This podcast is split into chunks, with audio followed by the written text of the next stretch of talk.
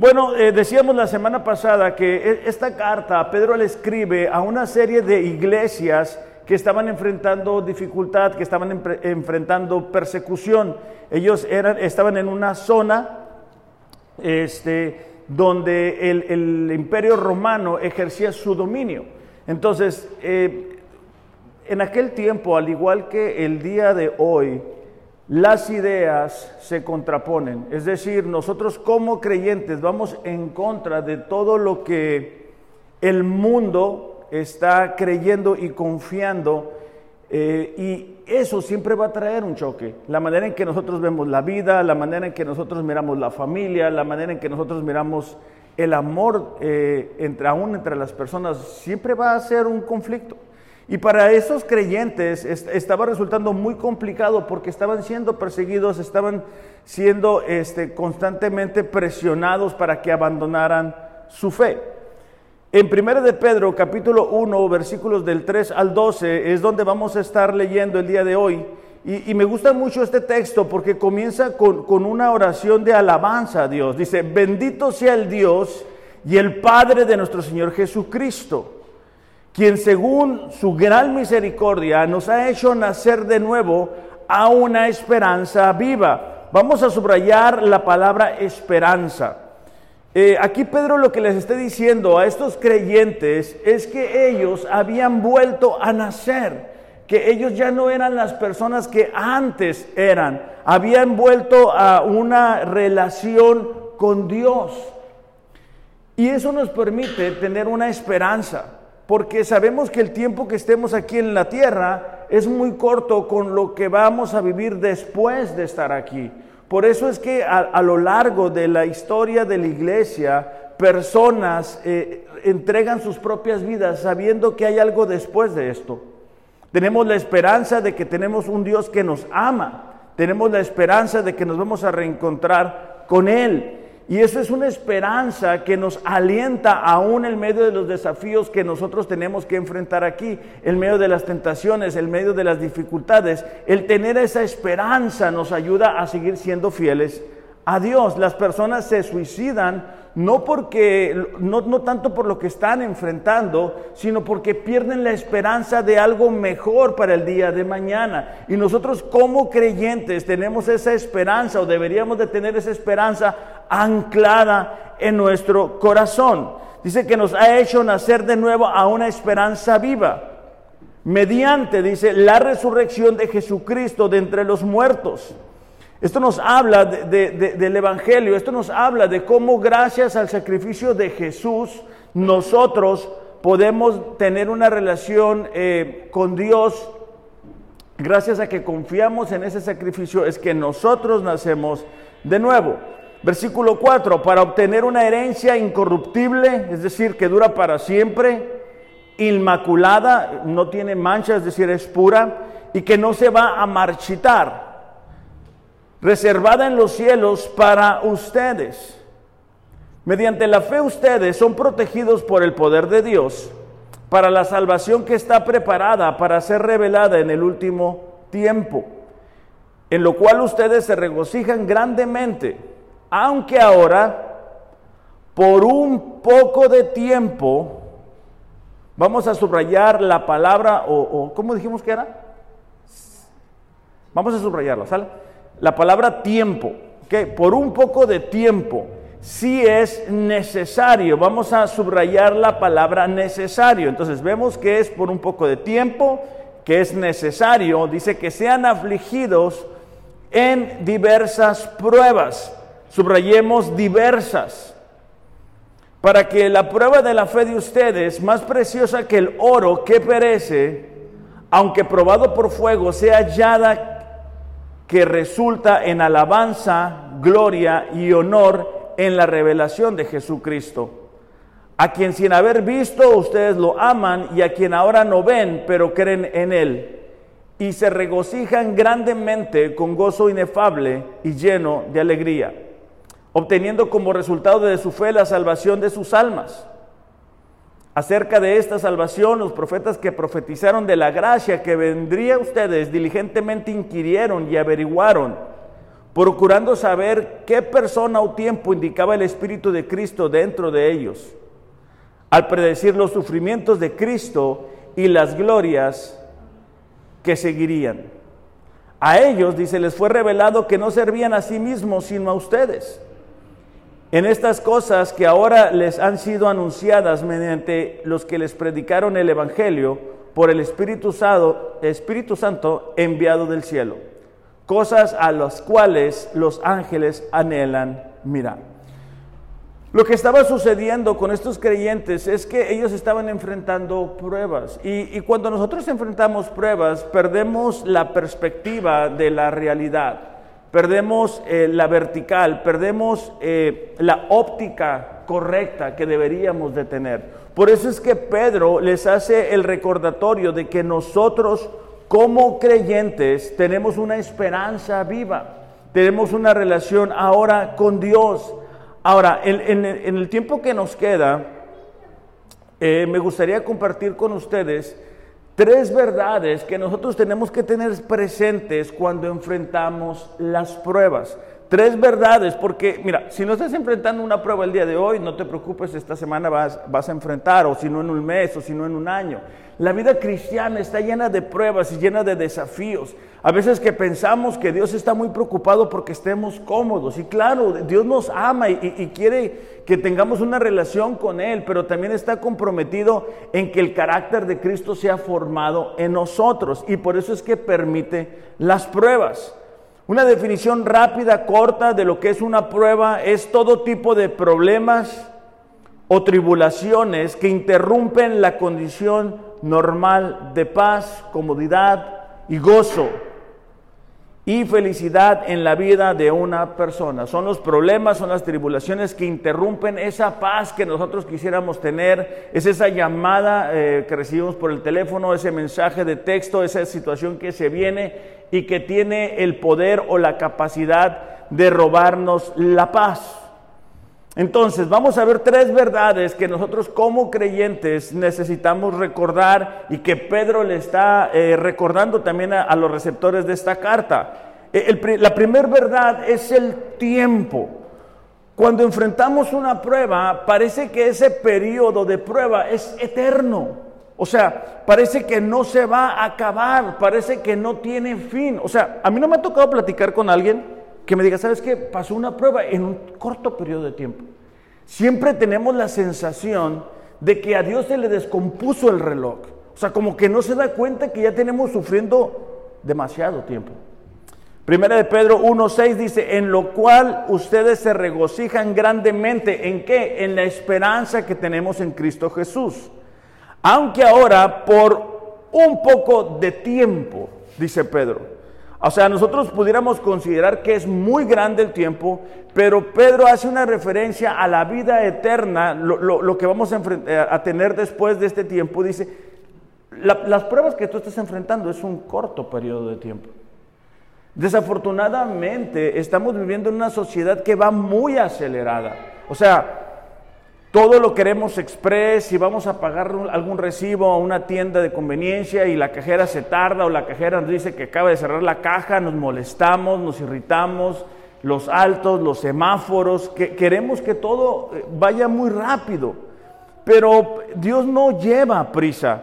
O sea, nosotros podemos pensar que, que el tiempo no, no avanza o que esto nunca va a terminar, pero nos vamos a dar cuenta que necesitamos desarrollar esa paciencia.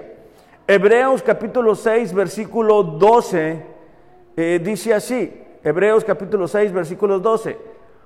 A ver, este, los de casa, sigamos buscando nuestros textos en la Biblia, ¿ok? Lo estoy poniendo para que la gente que está acompañándonos y que viene sin Biblia nos pueda seguir pero los de casa quiero escuchar las hojas dando vuelta, por favor, ¿ok? No, nos vayamos a descomponer. Ok, bueno, dice, no queremos, dice, que se vuelvan perezosos. No queremos que se vuelvan perezosos, más bien, dice, sigan el ejemplo de los que reciben las promesas de Dios porque tienen fe y paciencia. Porque en medio de una prueba nos damos cuenta qué tan pacientes somos o qué tan no pacientes somos. O sea, no nos gusta la sensación de, de decir, ¿qué está pasando? ¿Por qué tengo que seguir esperando? Pero cuando miramos las historias de las personas que Dios utilizó, como Abraham, nos vamos a dar cuenta que sus pruebas duraron cierta cantidad de tiempo. Todos nos alegramos con el hijo de la promesa de Abraham. Génesis capítulo 12, versículo 4. Génesis 12, versículo 4. Uy, ya me están haciendo trampa, ¿eh? Ok, dice, entonces Abraham se fue tal como el Señor le había dicho. Ok, recordando que en, los primeros versículos del capítulo 12 de Génesis, Dios le llama a Abraham, le dice, sabes que yo voy a levantar una nación de ti, te voy a bendecir, voy a ir contigo. Ok, entonces dice, entonces Abraham se fue tal como el Señor le había dicho, a un lugar donde no sabía. Y Lot se fue con él. Abraham tenía 75 años. ¿Cuántos años tenía Abraham? Ok, qué bueno que tenemos maestros aquí en casa para que nos ayuden con las cuentas. Abraham tenía 75 años cuando empezó el, camino, ¿verdad? Hacia la promesa. Ok, Génesis 21.5. Ah, muy bien. Génesis 21.5 dice, Abraham tenía 100 años cuando le nació su hijo Isaac. Entonces, pregunto, cuando le fue prometido tenía 75. Cuando lo recibió tenía 100. 100 menos 75, 25, muy bien. Me siento como en la escuela. 25 años duró esa prueba. O sea, 25 años esperando, 25 años viendo cómo los vecinos tenían hijos y otro hijo y otro hijo. Cómo ah, muchas veces, ¿verdad? Nosotros vemos que, que hay personas que a lo mejor no están haciendo las cosas como nosotros lo estamos haciendo según nuestro criterio, y, Dios les bendice. O sea, nosotros estamos buscando alcanzar algo y ves que el vecino lo tiene y el otro vecino y el primo y el pariente. Y, y dices tú, ¿hasta cuándo? Entonces, para Abraham fue eso. Para Abraham fue 25 años. Imagínate llevar a su familia, ¿verdad? Dice, no, pues Dios me habló, me prometió un hijo y, ver qué pasa el tiempo y no sucede nada. Y esa misma sensación pudiéramos llegar a tener nosotros. Pero no es que Dios no, no, no, no, no tenga reloj, por así decirlo. Él sabe lo que nosotros sentimos cuando estamos esperando. Él sabe cuando nosotros miramos el calendario, miramos el reloj. Pero Él tiene eh, algo más grande de lo que nosotros podemos ver. Por eso e, el tiempo pudiera parecer eterno, pero no es. Lo que sí es, es que es una realidad que Dios sabe cuándo es el mejor tiempo para nosotros. Vamos a buscar otro ejemplo. David, ¿ok? Primera de Samuel, capítulo 16, versículo 13. Y este es un personaje muy interesante porque yo sé que eh, por ejemplo, Martín tiene un hijo que se llama David, acá tenemos otro David, y a lo mejor esa relación del rey David, ¿ok? Pero David también este, tuvo que esperar. Primera de Samuel 16, 13, mm, eh, solamente quiero tomar unos datos, ¿ok? Y dice, entonces Samuel tomó el cuerno de aceite y lo ungió en medio de sus hermanos el Espíritu del Señor vino poderosamente sobre la vida de David desde aquel día en adelante. ¿Ok? Fíjense lo que les voy a contar. Aquí no nos cuenta qué edad tenía David. ¿Estamos de acuerdo? Unos versículos después, David le lleva alimento a los hermanos que están en la guerra. Si no sabemos la historia, ¿verdad? Ok. Eran siete hermanos. Hasta ahí vamos bien. Para tú estar en el ejército, para tú andar ahí tirando balazos, bueno, espadazos, tenías que tener mínimo 20 años. ¿Hasta ahí vamos bien? ¿No? Ok, voy a repetir esa parte. Para poder estar en la guerra, la persona tenía que tener 20 años como mínimo. Voy a leerlo. 1 Samuel 17:13. Los tres hijos mayores de Isaí, el padre de David, habían ido con Saúl, que era el rey, a la guerra. Ellos tres sí habían ido. ¿Por qué no fue David? Porque David no tenía la mayoría de edad. Ok, entonces, si los tres hermanos mayores estaban ahí, tomando en cuenta que, vamos a decir, uno, dos, tres, el tres tenía 20 años, el 4 tenía 19, 18, 17, 16. Si llegamos a David, vamos a, suponer, ¿verdad? Que este, pues en aquel tiempo no había este, plataformas digitales, entonces tenían a los hijos muy seguidos y cada año tenían a un hijo, si Pitágoras no miente, David más o menos tenía 15 años, puede ser que menos, ¿no? Si, si, si o había un poquito de más separación entre hermano y hermano. ¿Sí me supe explicar con las edades? ¿Sí? Ok. Bueno, a David lo ungen como rey, le dicen que va a ser el próximo rey de Israel, todo el pueblo sabe. Después David mata a Goliat y después Saúl anda buscando a David para matarlo. Eso la mayoría de nosotros lo sabemos, que lo andaba buscando por el desierto, daba recompensa, lo traía, como dicen el dicho, ¿verdad? Lo traía Lázaro. Y bueno, parece que eso no va a acabar nunca. Lo bonito de los salmos, o en su mayoría de los que son con David, es que nosotros nos podemos identificar en el sufrimiento, en el clamor que David hace, ¿verdad? De que hasta cuándo me vas a responder, soy la burla de todos, eh, clamo a ti, pero no respondes. Bueno, cosas así, me gustaría oír, ¿verdad? Como paloma, dice en uno de los salmos. Ok, segunda de Samuel, capítulo 5. Segunda de Samuel, capítulo 5 versículo 4, dice, David tenía 30 años cuando llegó a ser rey y reinó 40 años. En Hebrón reinó sobre Judá siete años y seis meses, y en Jerusalén reinó 33 años sobre todo Israel y Judá, porque recordemos que él empieza a reinar sobre una parte únicamente y ya después reina sobre el, el reino unido, vaya. Entonces, si cuando David fue ungido tenía 15 años y cuando llegó a ser rey tenía 30 años. 30 años menos 15 años, ¿cuánto es? 15, muy bien. o sea, sé que puede ser como juego, ¿verdad? pero o sea, démonos cuenta de la cantidad de tiempo que transcurre entre el momento que Dios hace la promesa y que la, la promesa es alcanzada, es lograda. Estos tiempos no es por lo mismo, porque Dios se olvida de David. No es que Dios se olvidó de Abraham. Él, estaba con ellos. La Biblia lo dice claramente. Pero Dios sabe cuándo están listos. Y vemos la diferencia, ¿verdad? Entre, entre, entre, ¿cómo decirlo? Entre cómo Dios eligió a David y lo pasó por el desierto y cómo eso le ayudó a David en medio de las pruebas a mantenerse fiel a Dios que ya cuando Salomón, pues ya por, por relación, por ser su hijo, es el rey y, cómo se desvía su corazón y a partir de ahí se hace bolas el engrudo, ¿verdad? Porque la mayoría de reyes se corrompe por no tener esa relación con, Dios.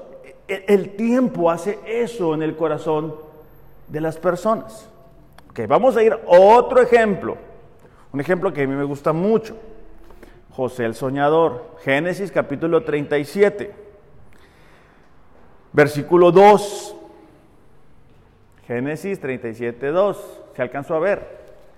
Ok, dice, cuando José tenía 17 años, apacentaba el rebaño con sus hermanos. José tuvo un sueño, se lo contó a sus hermanos y ellos lo odiaron más. Otra vez, la mayoría de nosotros sabemos la historia. Dios le da sueños a José de lo que va a suceder en el futuro. Lo que Dios no le dijo es el tiempo que iba a tardar ese sueño. Génesis 41, 46. Tenía 30 años cuando comenzó a servir en el palacio del faraón, rey de Egipto.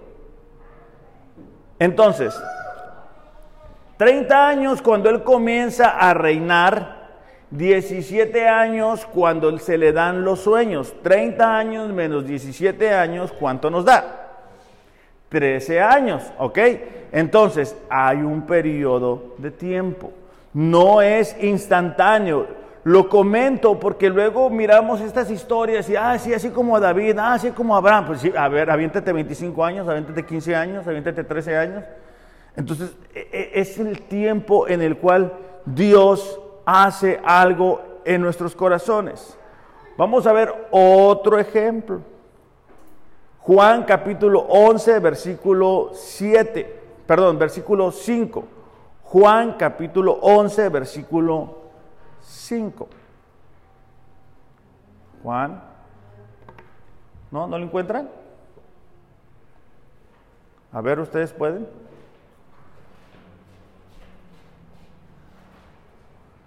Juan 11, 5. Bueno, dice. Jesús amaba a Marta y a su hermana y a Lázaro. Cuando oyó pues que Lázaro estaba enfermo, entonces se quedó dos días más en el lugar donde estaba.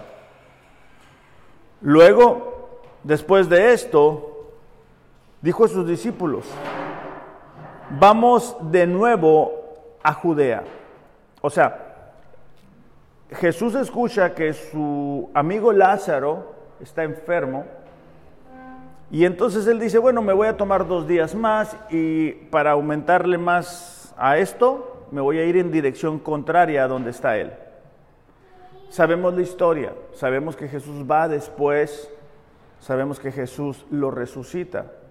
Pero lo que quiero enfatizar es que para que las pruebas sean superadas, muchas ocasiones tenemos que aprender a esperar el tiempo de Dios. Las pruebas pueden parecer eternas, pueden parecer que, no van a terminar nunca, puede parecer que a Dios no le importa el tiempo que estamos esperando, pero nada de eso es realidad. ¿Por qué? Porque hay, una segunda verdad que quiero compartir contigo en esta mañana y es que las pruebas de un creyente vienen por un propósito. Primera de Pedro 1.6 dice, en lo cual se regocijan grandemente, aunque ahora por un poco de tiempo, dice, es necesario. Esa palabra necesario es que tiene un propósito. Un propósito por el cual Dios permite que esas pruebas vengan a la vida de los creyentes. Para esos creyentes, receptores de la carta, ellos necesitaban escuchar, ¿verdad? Que lo que estaban sufriendo, que las vidas que estaban siendo derramadas, que la persecución, tenían un propósito. O sea, que no es que, que, los malos estén ganando, sino que Dios tiene un propósito en medio de lo que está sucediendo. Aún en las noticias que estamos escuchando el día de hoy, Dios tiene un propósito. O sea, cuando, cuando vienen circunstancias así tan difíciles a nuestras vidas, el ser humano reconoce que hay un Dios y que es un Dios que escucha las oraciones. Desafortunadamente, eh, eh, o sea, en, muchas ocasiones tienen que, tienen que pasar pruebas bien difíciles para nosotros o para alguien que nosotros amamos para reconocer eso pero las pruebas cumplen un propósito. Por ejemplo, el, mismo caso de Lázaro, ¿verdad? 11, eh, Juan, capítulo 11, versículo 3, dice, las hermanas entonces mandaron a decir a Jesús, Señor, el que tú amas, está enfermo. Ahí podemos poner nuestro nombre, ¿verdad? Señor, la que tú amas, Rosa, está enfrentando esta situación. Señor, el que tú amas, David, tiene esta prueba, tiene esta dificultad. Dice, cuando Jesús lo oyó, dijo, esta enfermedad no es para muerte, sino para la gloria de Dios, para que el Hijo de Dios sea glorificado por medio de ella, es decir, que el nombre de Dios sea exaltado, que nos demos cuenta que Dios sigue siendo Dios, que lo podamos reconocer.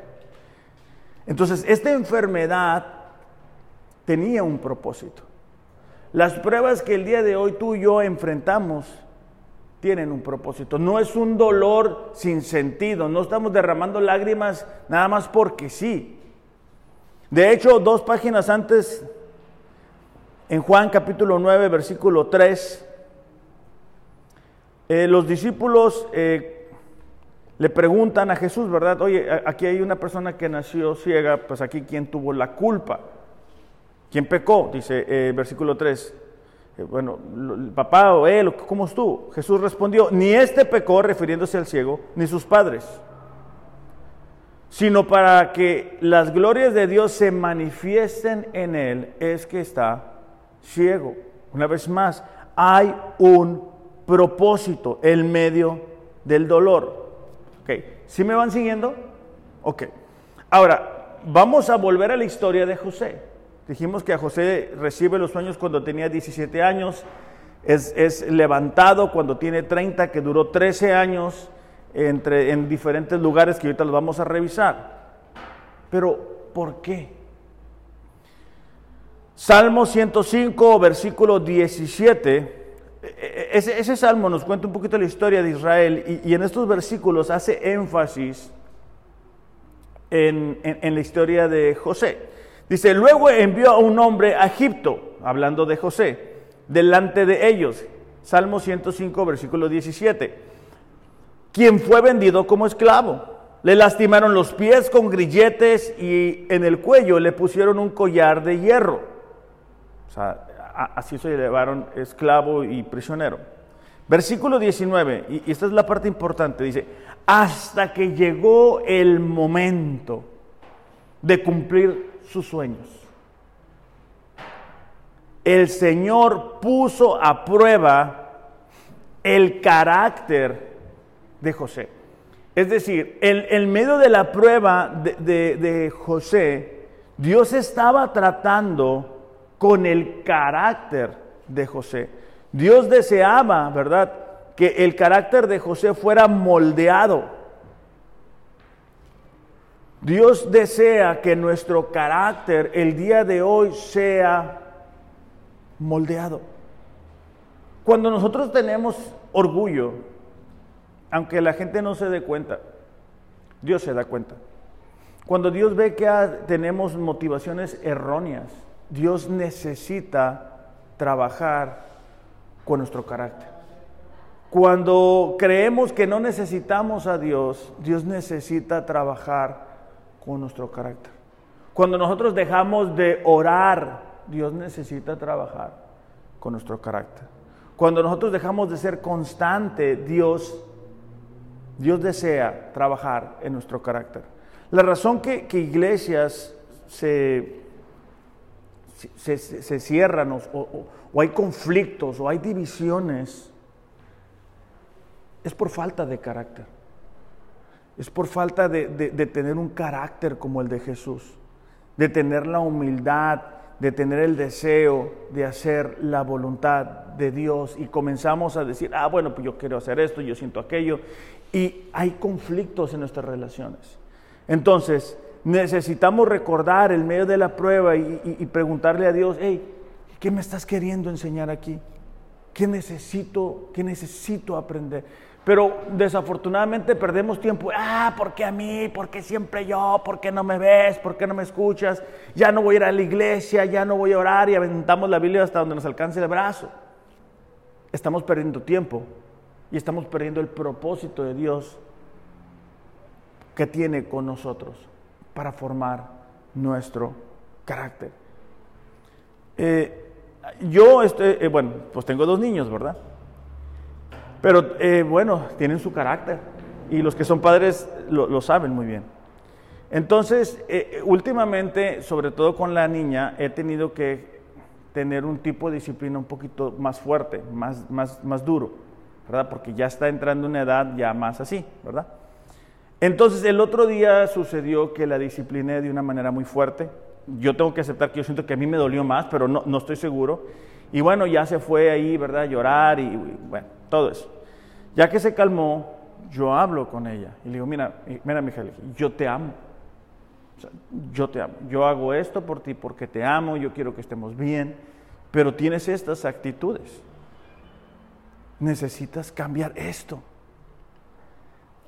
Lo uso como ejemplo porque los que somos padres sabemos que, no disciplinamos a nuestros hijos porque los queremos destruir, los queremos ver, ¿verdad?, que este, humillados delante de nuestra presencia, sino que sabemos que con esas actitudes que tienen pueden tener más problemas en el futuro. Reconocemos que muchas veces, ¿verdad?, van a tener dificultad para relacionarse. Entonces, todo eso es parte del carácter. Y eso es, eso es lo que Dios trabaja cuando estamos enfrentando la prueba, cuando nos quita esa seguridad que nosotros tenemos, cuando nos quita un trabajo, cuando nos quita una relación, cuando nos quita un ingreso o cuando Él permite, ¿verdad?, que eso suceda. La prueba también tiene como propósito demostrar a quién amamos más. Todos sabemos, ¿verdad? Amarás al Señor con todo tu corazón, con toda tu alma y con toda tu mente. Fácil, no lo podemos recitar. Pero ¿qué tal cuando lo tenemos que llevar a la práctica? Dijimos que Abraham le prometieron el hijo a los 75 y lo recibió a los 100, son 25 años de espera. ¿Estamos de acuerdo? Ok. Yo pensaría que ya ahí Dios dijo, bueno, este Abraham, palomita y ya, ¿verdad? Ya no, no va otra prueba para él. Pero no es así. Génesis 22, versículo 1 Dice, aconteció después de estas cosas que Dios probó a Abraham, diciéndole, Abraham, heme aquí, dijo él, toma tu hijo, a tu único hijo Isaac, a quien ama, a quien amas, perdón, y ve a la tierra de Moriah y ofrécelo como holocausto sobre uno de los montes que yo te diré. Ok. En este sentido, Abraham tenía que demostrar a quien amaba más. No a Dios, porque Dios lo sabe todo. Pero imagínate la experiencia para Isaac. Recordar esta historia, compartirla con la gente de la familia. Recordar cómo Abraham había experimentado de la provisión de parte de Dios. Cuando tú y yo enfrentamos pruebas, la gente está viendo a quien amamos más. O sea, en medio del calor de la prueba es que nosotros podemos realmente demostrar si amamos a Dios o no. A los receptores de la carta de Pedro era lo mismo. La gente no creyente estaba poniendo su atención, estaban poniendo sus ojos en cómo respondían los creyentes en medio de la prueba. Los compañeros del trabajo se dan cuenta de cómo respondemos en medio de la prueba, en medio de la presión. La gente se da cuenta cómo actuamos nosotros, cuáles son nuestras prioridades, cuáles son nuestras conversaciones, qué decimos, nos la pasamos quejándonos de esto, del gobierno, del vecino, de la esposa, del perro, del gato, o sea, cómo reaccionamos, porque el, calor de la prueba provoca en nosotros eso, podemos cantar, ¿verdad? Eh, a Dios y, qué bonito nos escuchamos, ¿verdad? Diciéndole, ¿verdad? Te necesito a ti, Señor. Pero al salir, ¿verdad? Lo dejamos aquí al Señor y deberíamos de llevárnoslo a, a la casa y decir, Señor, te necesito en mi matrimonio. O sea, todos tenemos problemas con nuestro esposo y con nuestra esposa. Pero, pero estaremos demostrando en medio de las pruebas que tenemos con nuestra esposa o nuestro esposo que amamos más a Dios. O amamos más nuestro orgullo de decir, aquí se va a hacer lo que yo diga. Aquí yo hago que mis chicharrones truenen. Si sabían esa, va? Entonces, es importante, eh, porque cuando está la prueba, cuando está ahí, ahí los roces, es que, es que la gente ve lo que realmente hay en nuestro corazón. No estoy hablando de hacer las cosas para que la gente nos vea. Estoy hablando que la gente nos ve. Estoy hablando que nuestros hijos nos ven. Entonces, si nosotros no estamos amando a Dios, difícilmente nuestros hijos lo van a hacer, porque ellos están aprendiendo, respirando el ambiente que nosotros producimos en casa, hablando como padres. aquellas personas que tenemos la oportunidad de interactuar con aquellas personas que no son creyentes, ahí es el momento que en medio de las pruebas nosotros podemos darles testimonio de quién es nuestro Dios. Entonces, nos permite demostrar este, a quién amamos más, nuestro carácter. Segunda de Corintios capítulo 1, versículo 3. Segunda de Corintios capítulo 1, versículo 3. Dice, alabado sea el Dios y el Padre de nuestro Señor Jesucristo, Padre misericordioso y Dios de toda consolación. Subrayemos la palabra consolación. Quien nos consuela, subrayemos otra vez la palabra consuela, en todas nuestras tribulaciones. ¿Para qué? Para que con el mismo consuelo que Dios que de Dios hemos recibido, también podamos que consolar a todos los que sufren. Ok, Pablo eh, eh, está exaltando a Dios, está diciendo, ¿sabes qué? Dios nos consuela a nosotros como creyentes, no para que nos relajemos y nos acostemos en el sofá a ver la televisión sino para que nosotros podamos consolar a las personas que nos rodean. Hay gente buscando respuestas, hay gente que le falta esperanza, hay gente que le falta guía, hay gente que está perdida. Dios nos encontró a nosotros, comenzó un proceso de restauración, nos ha consolado, pero para que eso nosotros lo transmitamos a otra persona.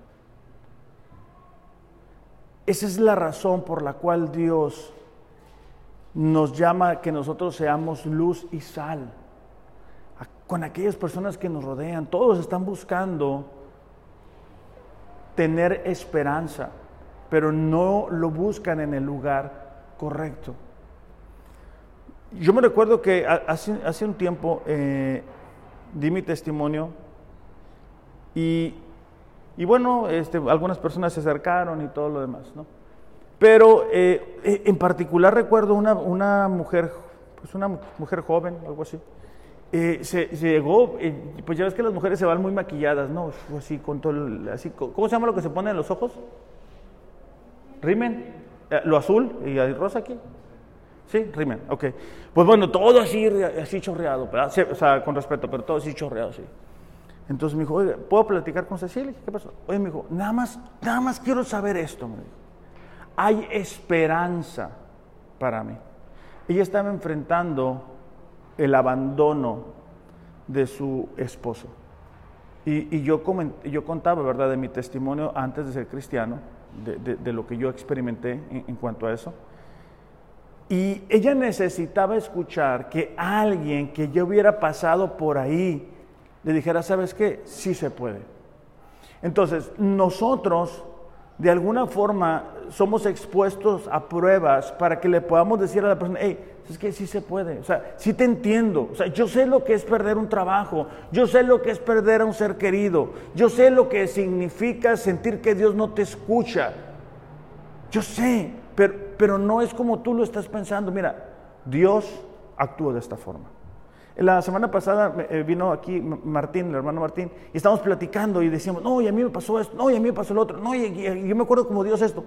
Y esto de alguna forma nos consuela unos a otros.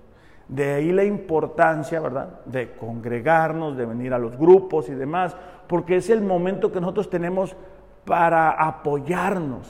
Porque tú dices, bueno, si, si lo hizo, vamos a decir, si lo hizo por Belén, pues lo puede hacer por mí. Si lo hizo por, por Ariel, lo puede hacer por mí. O sea, pero es esa la razón, ¿verdad? Con, frecuencia decimos, Señor, úsame, ¿verdad? Eh, yo, yo, me acuerdo cuando estaba pastoreando jóvenes, decía, mándame al infinito y más allá, allá lejos, a las misiones.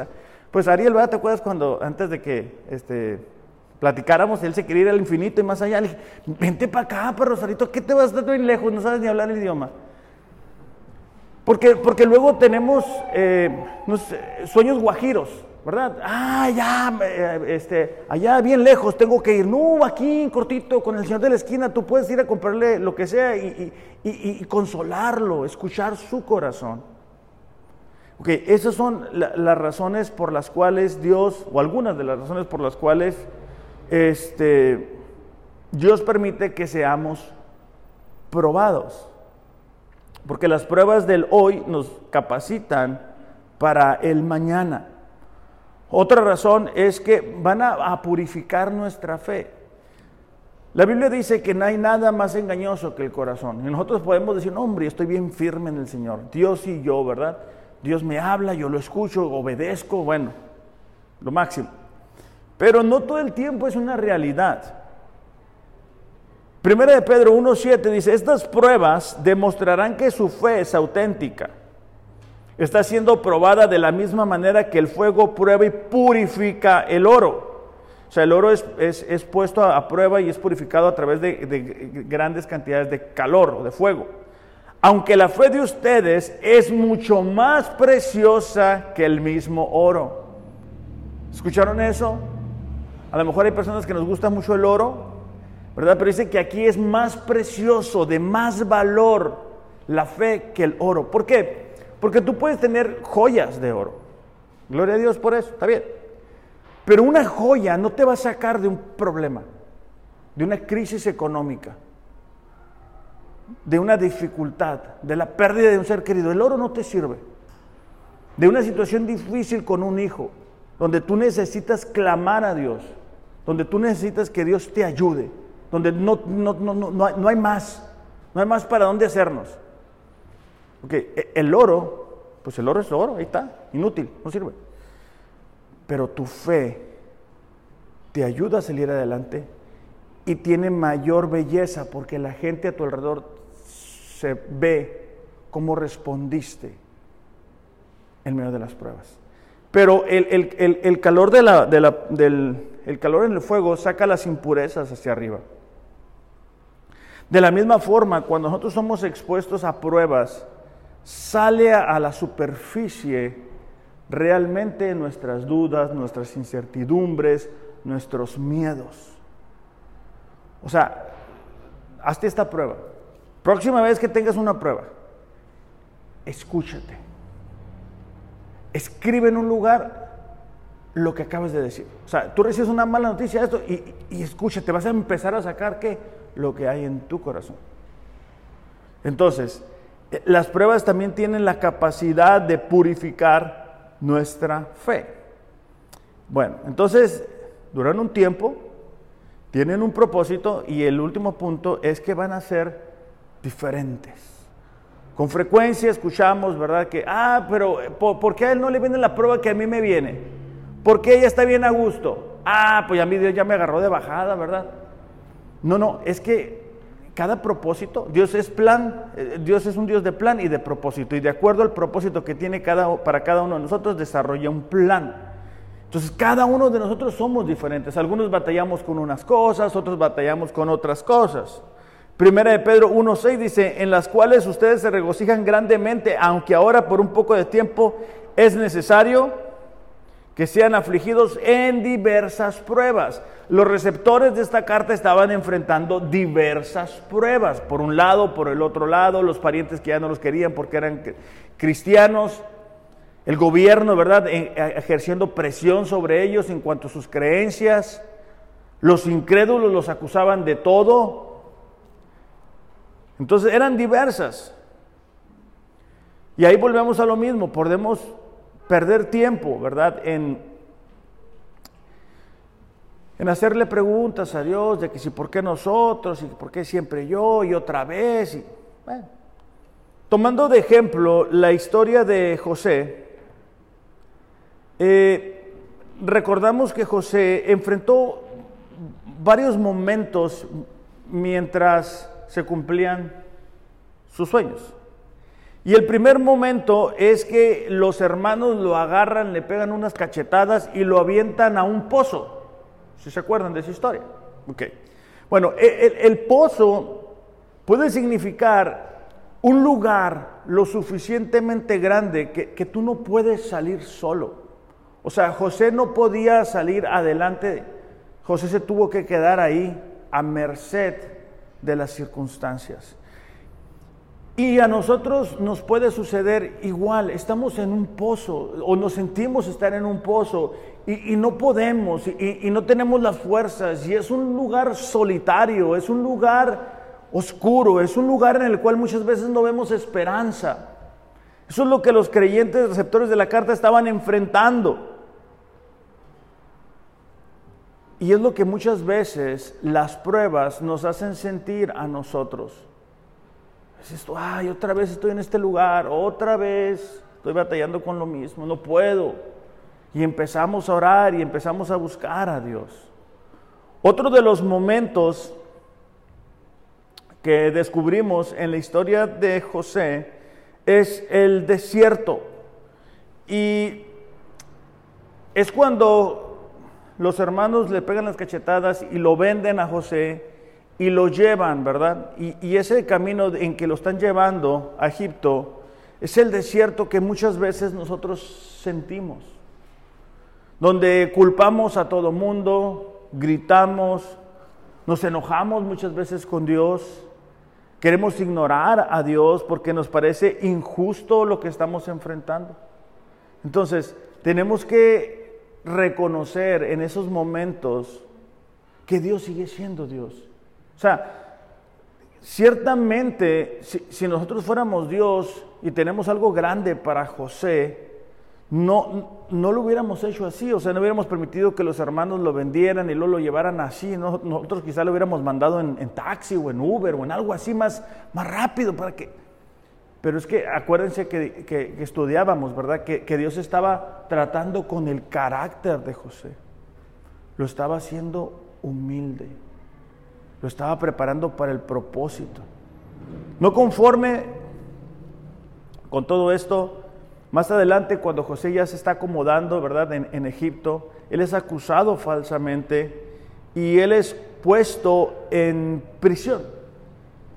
Y la prisión simboliza un lugar en el cual estamos aislados, separados de los demás. Y, son esos momentos en los cuales hay gente física a nuestro lado, pero nos sentimos solos.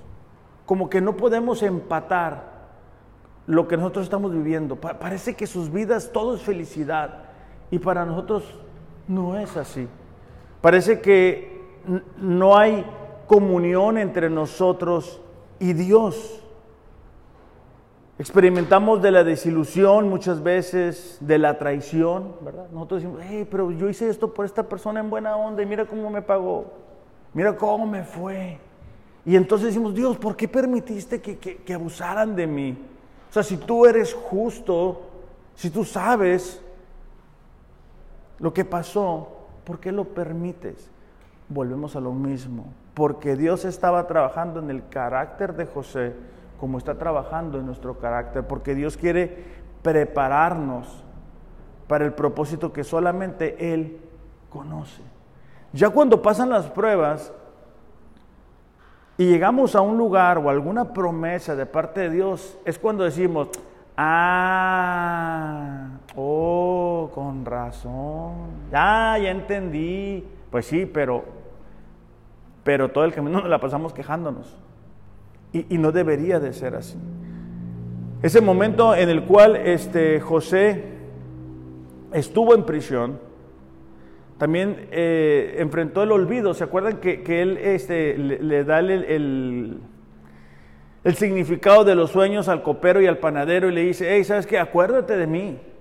Pero dicen que pues cuando el copero volvió, recuperó la chamba, se olvidó de José.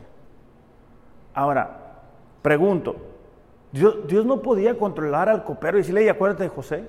Claro que podía. Dios puede interrumpir el sufrimiento que estamos enfrentando el día de hoy. Claro que puede. Dios puede darnos gracia y abrir una puerta. Claro que puede hacer. ¿Por qué no lo hace? Porque Él tiene en plan algo que nosotros todavía no entendemos. Dice la Biblia que sus planes y sus propósitos están muy por encima de los nuestros. Pero nosotros queremos entender, queremos entender a Dios. Ah, está haciendo esto por esto. Y, y luego hay un detalle, Dios, no repite milagro, ¿eh? o sea, a veces actúa de una forma y tú, ah, ok, así va a ser. No necesariamente, a veces lo hace diferente.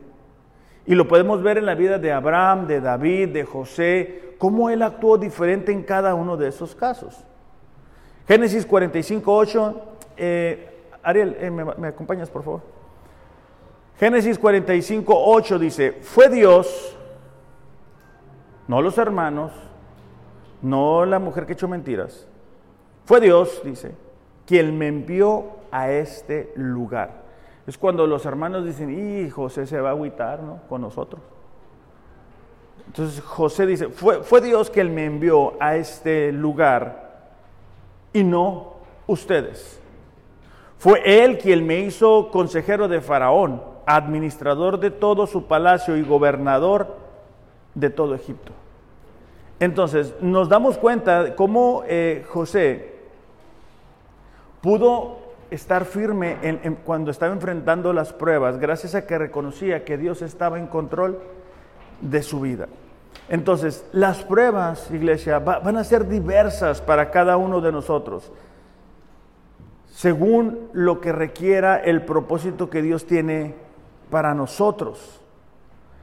Sé que hay momentos en que, en que, son difíciles y son, son, complicados, pero nosotros necesitamos descansar en que e, e, el, Dios, ¿verdad? Del, cual acabamos de, leer ahorita, es el mismo Dios. O sea, e, el Dios, el, el, Dios que estuvo con Abraham, con David, con José, con los profetas, es el Dios que está a nuestro cuidado.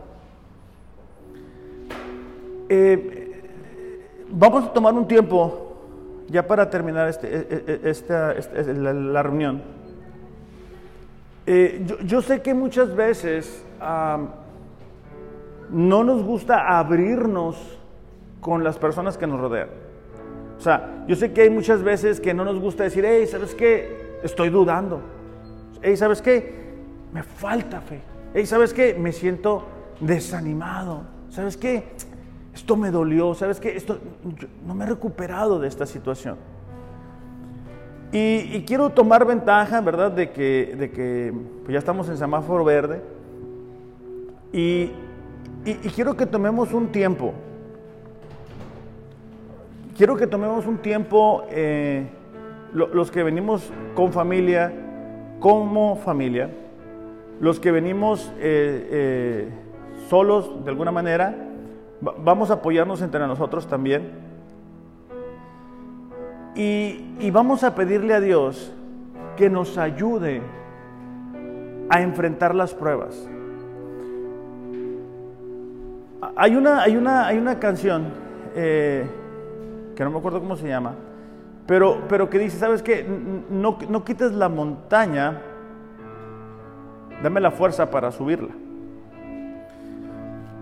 muchas veces quisiéramos, Señor, quítame esta prueba, quítame esta dificultad. Pues sí, te la quita hoy y mañana te viene otra más grande. Necesitamos fe. No mucha fe, solamente calidad de fe. Y, la calidad de fe la tenemos cuando somos conscientes a quién, a quién estamos creyéndole.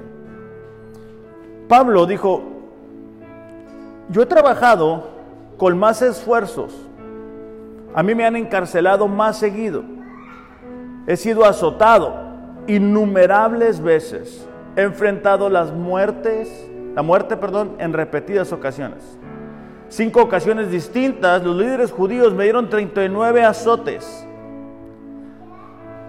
Tres veces me azotaron con varas, una vez fui apedreado, tres veces sufrí naufragios, otra vez toda una noche y al día siguiente a la deriva del mar. He estado en viajes muy largos, enfrenté peligros de ríos y de ladrones. Enfrenté peligros de parte de mi propio pueblo, los judíos, también de los gentiles. Enfrenté peligros en ciudades, en desiertos, en mares, peligros de hombres que afirman ser creyentes, pero no lo son. He trabajado con esfuerzo y con largas horas, soporté noches, muchas noches sin dormir. He tenido hambre, sed, a menudo me he quedado sin nada para comer. He temblado de frío sin tener ropa suficiente para mantenerme abrigado. Además de todo eso, a diario, dice, llevo la carga de mi preocupación por todas las iglesias. Y en medio de todo eso, lo que a Pablo le permitía mantenerse firme era su fe en Jesús. Yo no sé qué prueba estás enfrentando, qué dificultad o la que venga por delante, pero, Dios sí lo sabe. Entonces, voy a pedirles que como familia este, nos reunamos. Eh, eh, no te preocupes ahorita por la presentación, júntate con tu familia, ¿sale? Y aquellos que venimos este, solos, David con el Señor, este, Mariel, si me apoyas con Manuela, por favor.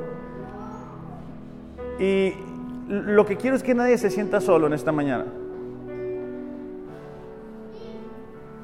Vamos a, vamos a pedirle a Dios.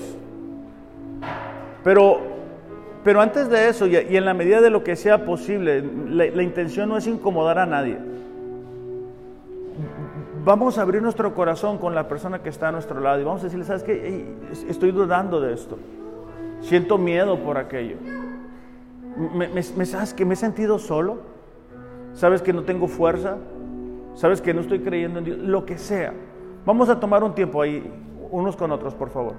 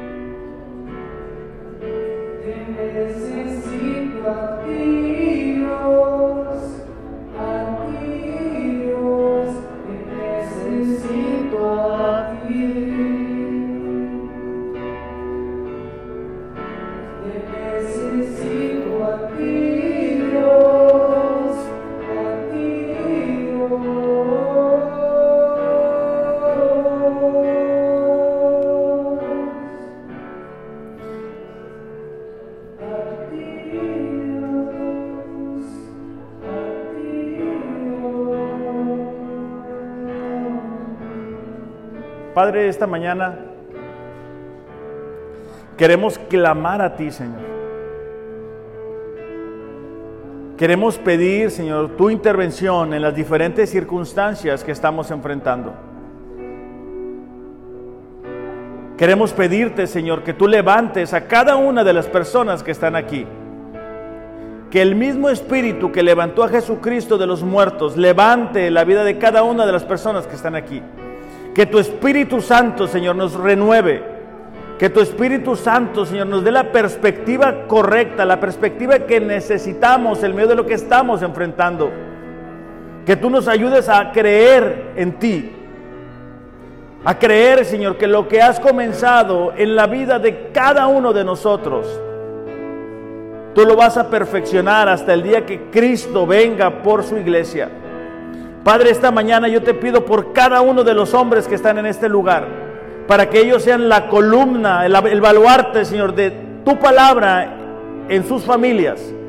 Que ellos sean los hombres, Señor, que se levantan creyendo y confiando en tus promesas. Que ellos sean los hombres, que sean los primeros que se levantan y los últimos que se duermen, pidiendo por su familia, clamando, Señor, por ti, porque tú traigas un avivamiento primero a sus vidas, pero también a la vida de sus familias. Que ellos sean capaces, Señor, de liderar espiritualmente sus casas. Te pido por sus esposas, por las mujeres, para que puedan ser la ayuda idónea, esa mujer virtuosa, esa mujer prudente, esa mujer que sabe cuándo hablar y cuándo es mejor guardar silencio. Que sostiene, Señor, las manos cansadas del hombre de casa en el nombre de Jesús, Señor, yo te pido, dale sabiduría a las mujeres. Te pido por los jóvenes, Señor, de nuestra iglesia, para que sean como Daniel, para que sean como David, que no se dobleguen en medio de las tentaciones, Señor. Que ellos sepan apartarse de este mundo, Señor. Padre, que tu Espíritu Santo traiga un hambre por ti en la vida de nuestros jóvenes. Señor, esta mañana te pedimos que tu Espíritu Santo toque, Señor, los corazones de nuestros jóvenes. Padre, aquellas personas que el día de hoy nos están acompañando y, que están solos o solas, Padre, yo te pido que, que tú afirmes en sus corazones que tú les amas con amor eterno y que por eso les has extendido tu misericordia. Que a pesar de los momentos, Señor, en, los cuales ellos se han sentido solos, ayúdales a que hoy puedan creer que tú has estado con ellos. Que tú tienes cuenta de cada una de las lágrimas, Señor, de cada una de las heridas que han sufrido y han experimentado, Señor. En el nombre de Jesús te pedimos, sana, Señor, cualquier herida. Padre, esta mañana no queremos salir igual a como hemos entrado. Esta mañana, Señor, te pedimos, ayúdanos a saber enfrentar las pruebas. Ayúdanos a creer y confiar en ti. A creer que van a durar un tiempo únicamente. A creer que hay un propósito en medio de las pruebas para nosotros. Y a saber que van a ser distintas, Señor pero que en medio de todo eso tenemos una esperanza viva llamado Cristo Jesús y que en ello podamos descansar. Padre, estos momentos de intimidad que tenemos entre nosotros nos ayudan a reconocer cuánto te necesitamos. Pero también nos ayudan a darnos cuenta que, que necesitamos a nuestra familia, que necesitamos de la iglesia, que necesitamos abrirnos y decir, ¿sabes qué? Ayúdame a orar por esta situación. Te damos gracias, Señor, porque, porque es tu Espíritu Santo, Señor, el que hace la obra en cada uno de nosotros. Señor, cualquiera que sea la necesidad de aquellas personas que nos están viendo a través de las redes, pedimos, Señor, que tú seas con ellos también. Que trates con cada una de las situaciones que están enfrentando. Que les afirmes en tu amor, en tu fidelidad, que puedan descansar en que tú estás en control y que les amas con un amor que nuestra mente no alcanza a comprender. En el nombre de Jesús.